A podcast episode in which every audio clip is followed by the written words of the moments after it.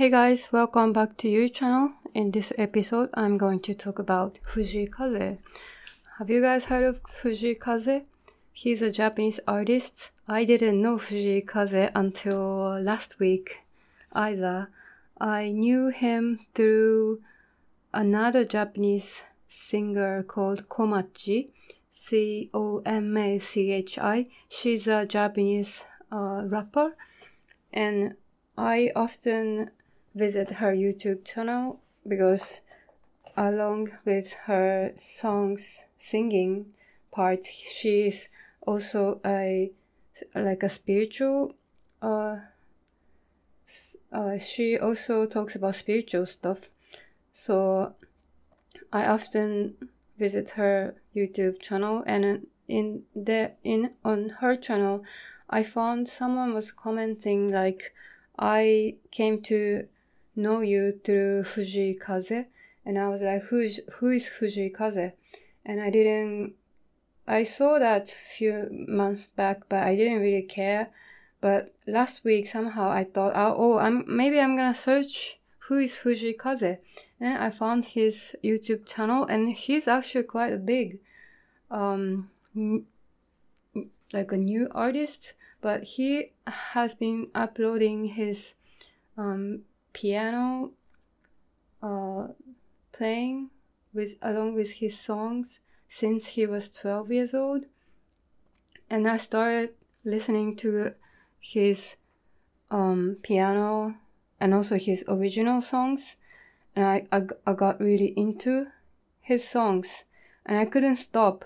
I was listening to it for the whole day and even i saw him in my dreams for two nights in a row then I thought, oh, maybe I'm gonna talk about him so that this energy w- that is circulating inside me can somehow goes outside if I output um, my feeling towards him and my like energy towards him. So today I'm gonna talk about Fujii Kaze and uh, my first impression about him is that he doesn't look like a Japanese musician, like his looks, his music, his voice. I thought he's uh, American artist or something, because he was also talking about his lyrics in English. But then I learned that he is actually from Okayama, uh, one of Japanese prefectures called Okayama but somehow he can speak English quite well, and I was surprised because he, I think he never lived abroad, and I was wondering why can't he speak English so well? I guess because his ear is really good. When you can play piano so well, maybe you can also memorize all the English pronunciations and words just by your ear. And anyways, I was really fascinated by his songs and and the message that he has in his lyrics. Uh, in one song called Nan Nan, Nan Nan means like, what is it? Or, I don't know, um, tell me. But his uh, one song called Nan Nan, he says this song is about a higher self. And then I was like, wow, he's also spiritual, even though he's only 23 years old and many people were uh, commenting on his YouTube channel that they are so much fascinated by uh, his songs. And people can feel his vibrations that he really loved uh, playing piano. And he really enjoy singing and playing piano. And that vibration is um, even through youtube you can really feel it and his name is Kaze. Kaze means wind. So it's like just like wind. You can't really see wind, but you can feel it. When wind blows, you can feel it. So he, I really f- felt his vibrations through the YouTube. And um, his lyrics is also really deep meaning. Uh, for instance, the song called Nan Nan his lyrics is all in Japanese, but I, I try to somehow translate it. Uh, first, he said, uh, 何があってもずっと大好きなのに、it's like I always love you and I always、uh, be with you, but it's too close, you always ignore me. First I heard it, I thought it's about a couple, but it's not. It's about your higher self always um, looking at you and he's your higher self is always with you but you don't really notice his or her existence and the higher self think like you're being ignored and the lyrics goes like uh, 聞かないふり続けるあんた it's like you pretend that you don't hear and you are diving into a 声だめ I don't know if there's a concept of koedame in Western culture, but koedame is something, it's like a dump yard where people put all the shit and dumps so that they can use it as a fertilizer in the future. And the, the, like the avatar, me is is diving into this koedame and the higher self is watching it. He's like, oh my gosh. But um, when I saw this lyrics, I thought maybe the higher self is somehow also enjoying uh, this experience because I believe that your higher self wants you to experience as many things as possible in this life, including things which is gives you happiness and also things which gives you bitter experiences. Um, and the lyrics goes like 真実なんてもんはとっくのとうに知っていることを知らないだけでしょう。It's like the truth we already know from long time ago, but we just don't know it. And this is exactly a, uh, about your higher self or your soul or spirit. Our spirit, our soul is much greater than our physical three dimensional body, right? So they actually know a lot about this world. They have so much knowledge but when we are born into this three-dimensional world on the earth we um the game setting is that we must forget everything when we are born into this world. Otherwise this game is not fun to play because you already know everything. You can um, clear all the levels so so fast that this game doesn't um, makes you suffer or give the game doesn't give you any lessons if you knew everything.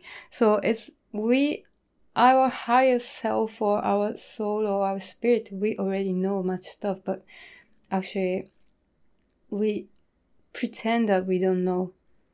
And the lyrics goes like 目を閉じてみて心の耳すまして。So close your eyes, listen with your heart, and listen to all the answers. And this is uh, like when you're meditating, you can be connected to your higher self and that's when you really feel your existence is great actually we tend to think we are a small person we are nothing, but everyone should remember that our existence is so great. By existence, existing in this world itself is such an amazing thing and so great. And um, the, his lyrics of Nana is just like that. And another songs are called Moeyo. That which one I thought is a process to realize your true self and another song called Kaerou, Let's Go Back. Um, this I thought is a actual process of going back to your higher self, going realizing who you are. And he has another song called Yasashisa, kindness, which is, uh, I, from my perspective, is a song about after you found your true self, you start to behave um, nicely toward others. So when you don't realize what your true self is, when you don't realize who you really are, you can't be really truly kind to other people. That's my opinion. because you don't even know who you are. You are not kind to yourself. How can you truly kind to other people?